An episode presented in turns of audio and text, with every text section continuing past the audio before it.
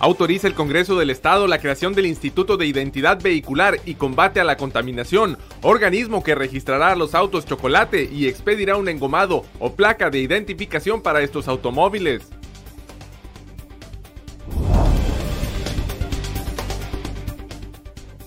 El suicidio es la segunda causa de muerte entre los jóvenes bajacalifornianos y por ello es necesario información y sensibilización sobre este tema, señaló Arturo Manríquez Ayub, jefe de servicios médicos municipales.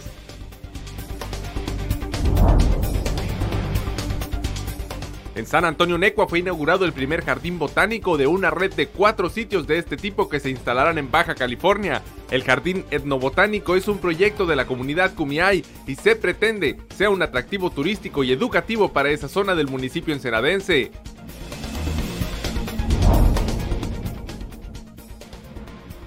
La Marina de México puso a disposición de las autoridades federales una embarcación que trasladaba contenedores y a cuatro personas, luego de que de esa nave se arrojaran 3 kilos de cocaína al ingresar a la rada portuaria.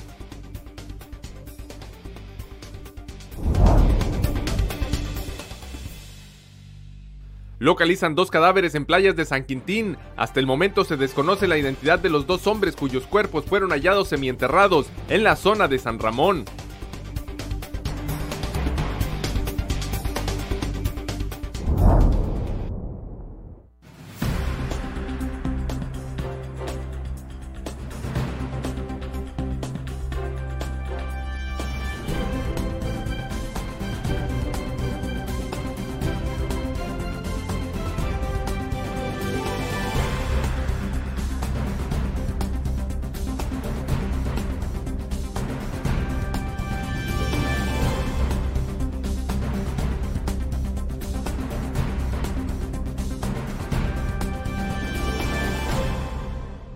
Bienvenidos a Zona Periodística de este jueves 27 de febrero de 2020. Zona Periodística es una coproducción del periódico El Vigía y en La Mira TV.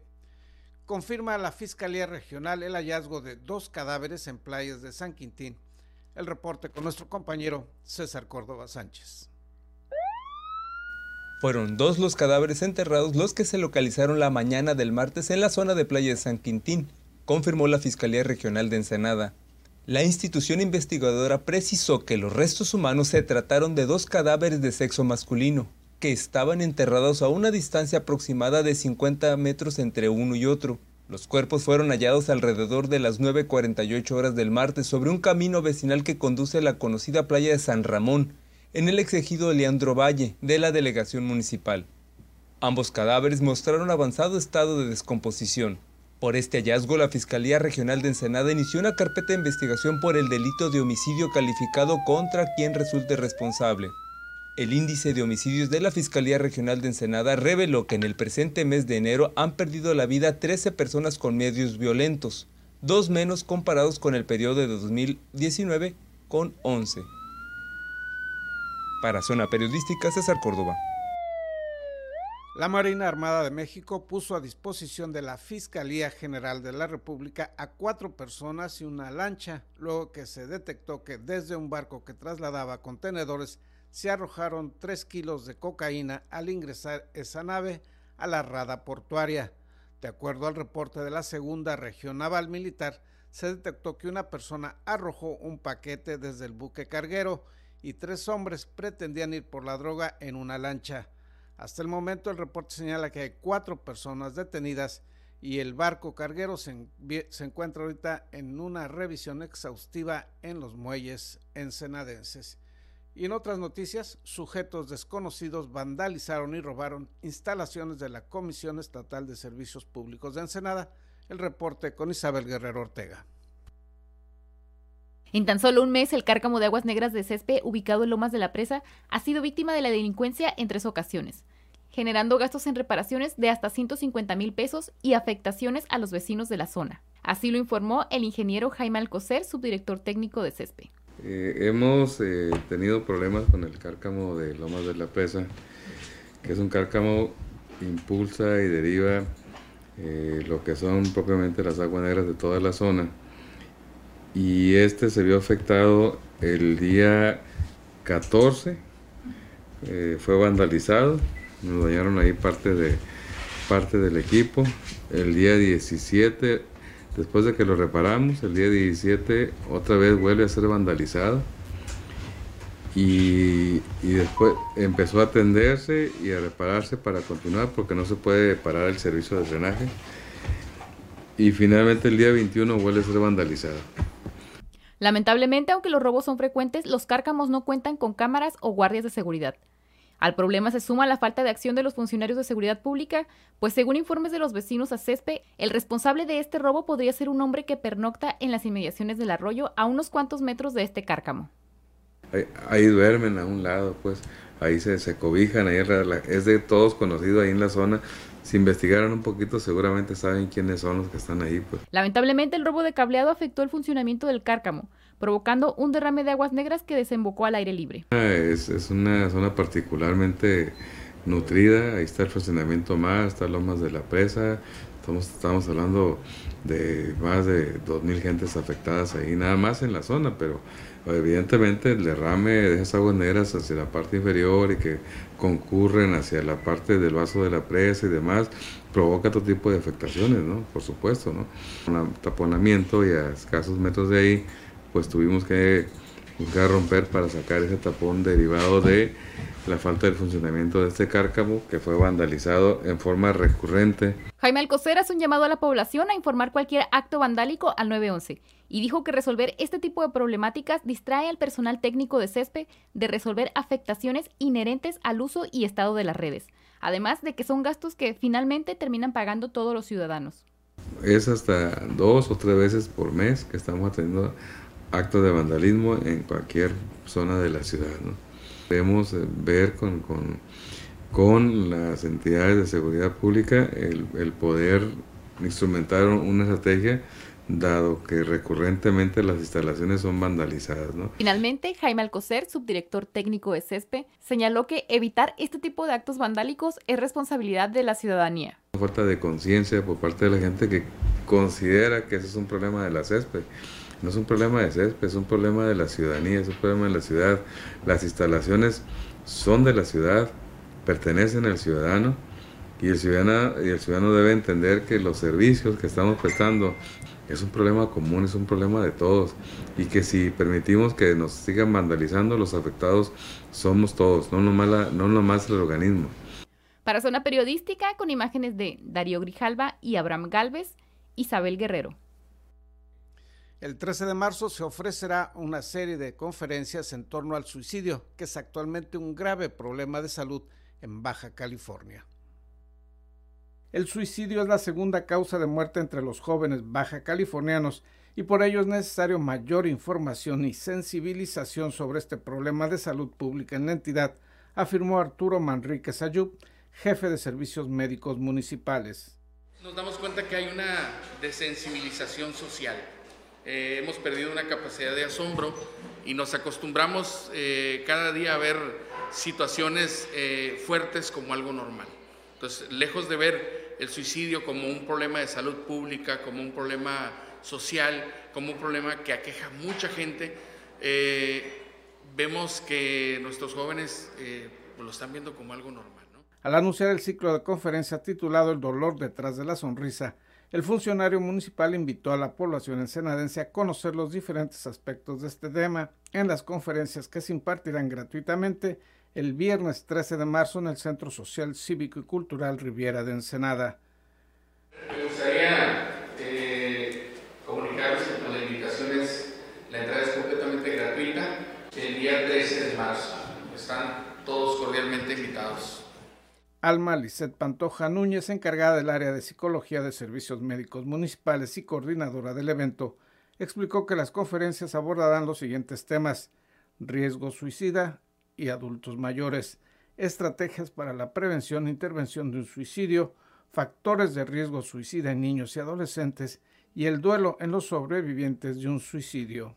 También contamos con eh, expertos como el psicólogo Roberto Larios, quien va a hablar sobre el tema del suicidio en adultos mayores, que es algo común porque tienen ya enfermedades crónicas, su vida ya ha perdido a lo mejor sentido, eh, ya no hay una razón a lo mejor para algunos por el abandono de la familia para seguir viviendo, así como otros ponentes que van a hablar sobre el suicidio en niños y adolescentes, que es un tema muy sensible. Todos los temas serán abordados por especialistas y podrán acudir todas las personas interesadas en esa temática, señalaron los organizadores de este ciclo de conferencias en torno al suicidio. Informó para Zona Periodística Gerardo Sánchez García. Vamos a una pausa al regreso a la información sobre la autorización por parte del Congreso del Estado de la emisión de identificaciones oficiales para los llamados autos chocolate.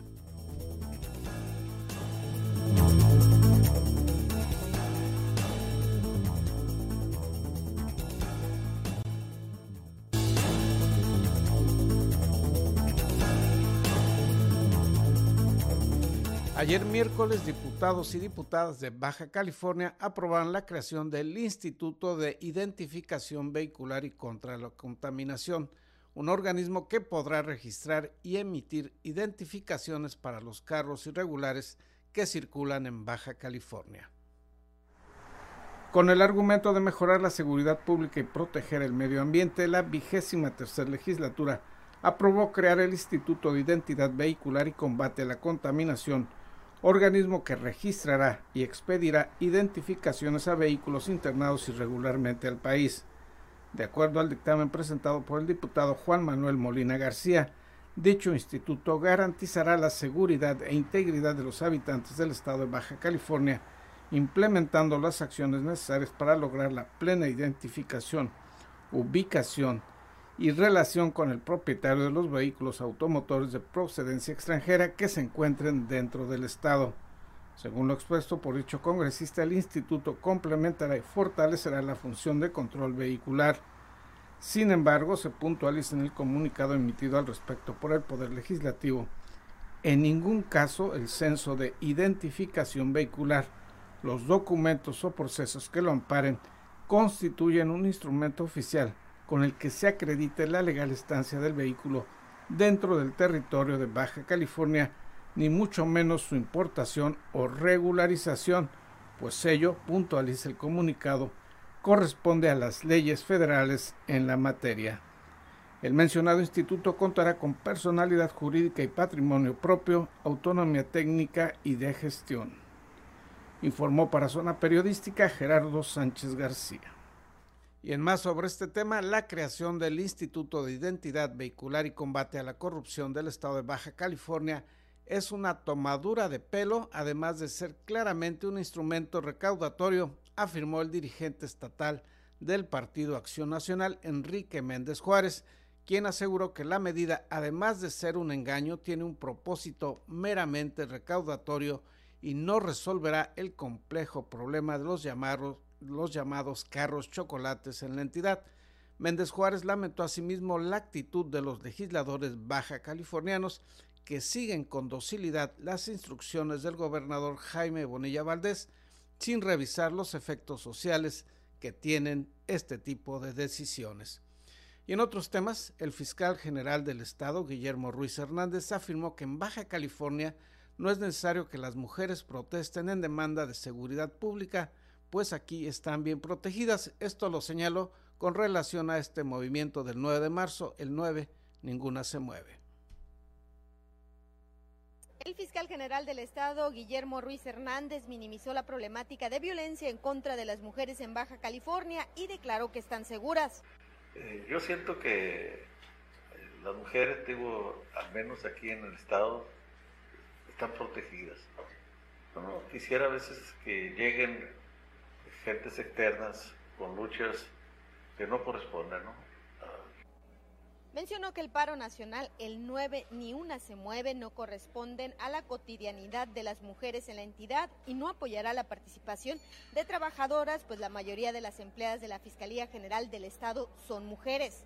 Su capacidad, por su lealtad, por su fuerza de decisión, por su fuerza su desempeño laboral, eh, su honestidad.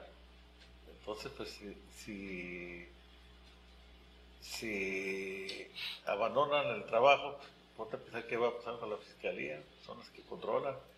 Es casi igual que cuando se va la mamá de su casa, ¿no? ¿Qué hacemos? Entonces, hay que cuidarla, ¿no? ante la inseguridad que dicen sienten las mujeres de salir a las calles por miedo a ser violentadas. Dijo que se encuentran seguras. Realmente aquí ustedes como mujeres que en el medio circulan perfectamente por las calles de Baja California, a Tijuana, van a restaurantes, van a lugares de diversión. Sí estamos atacando ciertas áreas porque en lo que va del año se registraron el homicidio de 27 mujeres, de ellos fueron nueve tipificados como feminicidios, con seis detenidos y procesados, informó Ana Lilia Ramírez. Inauguran en Ensenada el primer parque etnobotánico de Baja California. Le tendremos los detalles luego de una pausa publicitaria.